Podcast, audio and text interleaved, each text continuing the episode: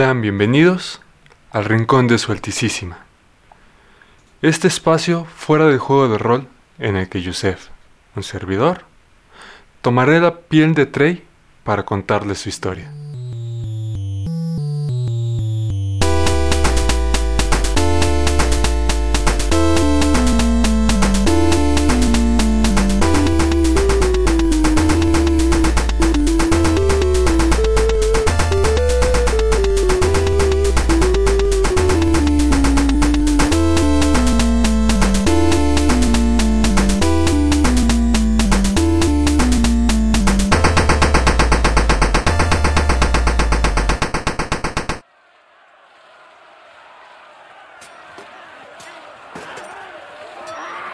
Apenas puedo mantener la presión de la pelea.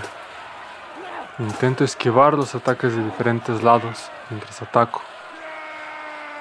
Pero no puedo esperar que encontrar a la señorita Sasori para que me ayude a salvar a Lynette sea tan sencillo como caminar y pagar. Si algo he aprendido de este lugar, es que nada se puede obtener sin pelear. Mientras combato, dando la espalda a los remedos de árboles por los que llegamos. Me parece escuchar la voz de Navet. Y aunque la presión de mantener los dos flancos baja, la lucha no parece acercarse a su final. La pelea continúa y el cansancio se incrementa. Poco a poco siento mis brazos sin la fuerza necesaria para al menos defenderme. La esperanza de salvar se escapa de mi alcance. Más, un destello morado la regresa a mí, cuando acaba con varios de los orcos que nos tienen encerrados. Solo un vistazo rápido el que puedo dar para ver qué es Hikari. Justo antes de escuchar a más orcos buscándonos, siendo esta la señal para retirarnos del lugar. El regreso de Hikari me hace pensar en lo peor, pero la ausencia de manto, esa es una pequeña motivación para aferrarme a seguir y creer que la misión aún no ha fracasado.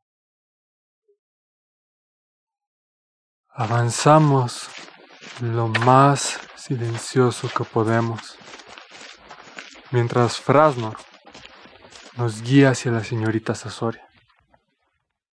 Las patrullas se han ido intensificando, pero afortunadamente no hemos visto la necesidad de enfrentarnos a ellas.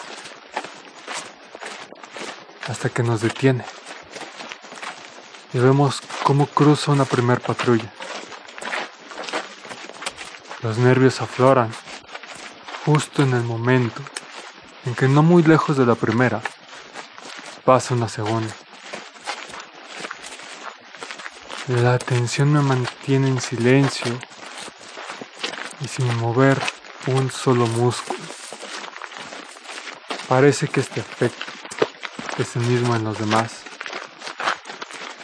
Y durante estos momentos pasan otras dos más siendo un total de cuatro patrullas.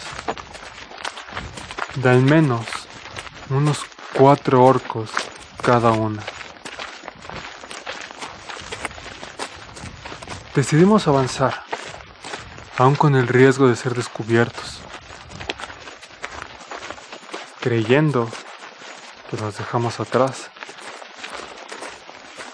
Pero, entre lo que escucho lo que escuchan los demás, me doy cuenta que lo único que logramos fue encerrarnos. Y aunque según Frasnov, la señorita Sasoria está bastante cerca, la presión de saber estoy tan cerca de completar la primera parte de la misión para así poder centrarme en salvar a quita de mi mente el peligro que significa estar rodeado. Y apoyo la idea de atacar por sorpresa a la patrulla que se queda sola más tiempo. Así, acabar con ella para continuar nuestro camino. Sin esperar más, empezamos el ataque. Y aunque escucho la caída de uno de los orcos, al que yo me estoy enfrentando, logra bloquear el ataque que debería haber acabado con su vida. El intercambio de golpes se alarga y cuando por fin puedo acabar con su vida, un nuevo orco ya está tomando su lugar para continuar con la pelea.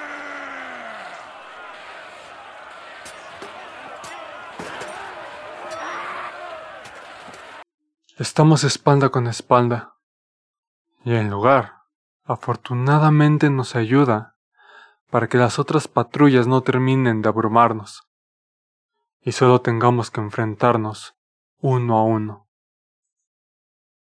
Estos orcos son oponentes duros, y si bien no logro acabar rápidamente con mi adversario, él tampoco encuentra huecos para acabar conmigo.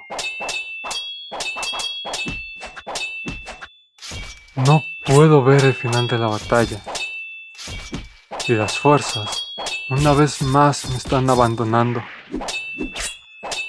causadas por las heridas que me han hecho. Escucho un grito. Prácticamente un alarido. Agudo y penetrante. Que de no ser, porque es un vistazo rápido el que me revela que proviene de Hikari, hubiera quedado paralizado, al igual que los orcos. Gracias a esto, Solamente queda la última línea de orcos. Entre los muertos y los que huyeron al escuchar el grito. Un segundo grito nos ayuda a acabar con un par más, dejando mi vista libre de enemigos, mientras recupero el aliento un tercer alarido me hace voltear para ver el cuerpo destazado de Hikari, a duras penas manteniéndose unido por esta especie de membrana. Y cómo Annabeth acaba con el último de los orcos que nos habían rodeado.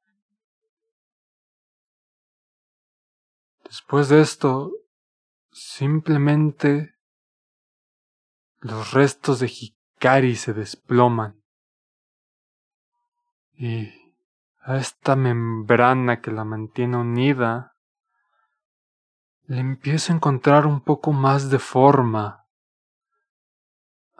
Se parece a estas criaturas que manejaban los cadáveres como si fueran viles marionetas. Una breve discusión acerca de qué hacer con los restos se desata y acerca de qué ritos deberíamos de seguir. Pero el tiempo no es suficiente como para hacerle un entierro al estilo de su tierra natal. Y tampoco tenemos las herramientas para hacerlo. Por lo que una simple pila de piedras, intentando ocultar detrás de un remedo de arbustos, es la mejor opción que puedo encontrar.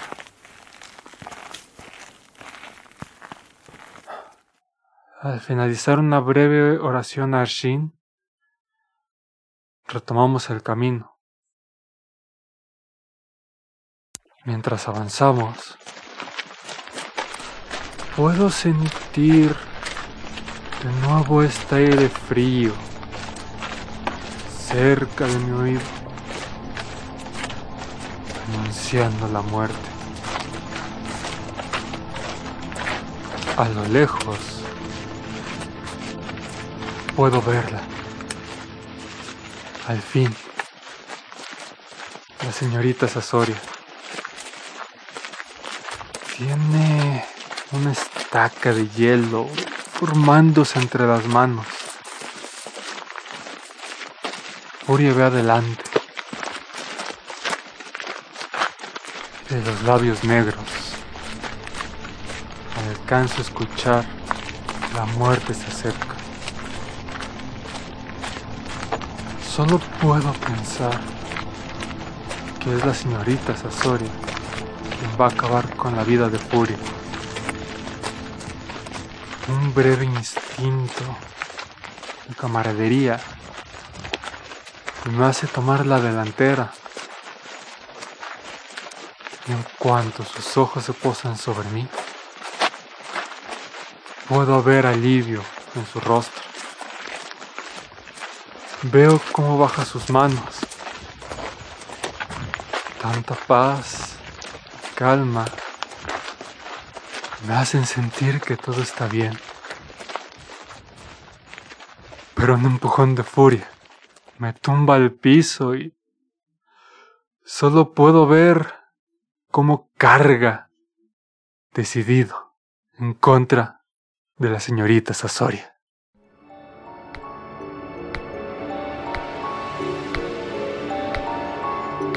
El Rincón de Solticísima es una producción de Sánchez Podcast Producciones, grabado en la Ciudad de México en Kivas Studio.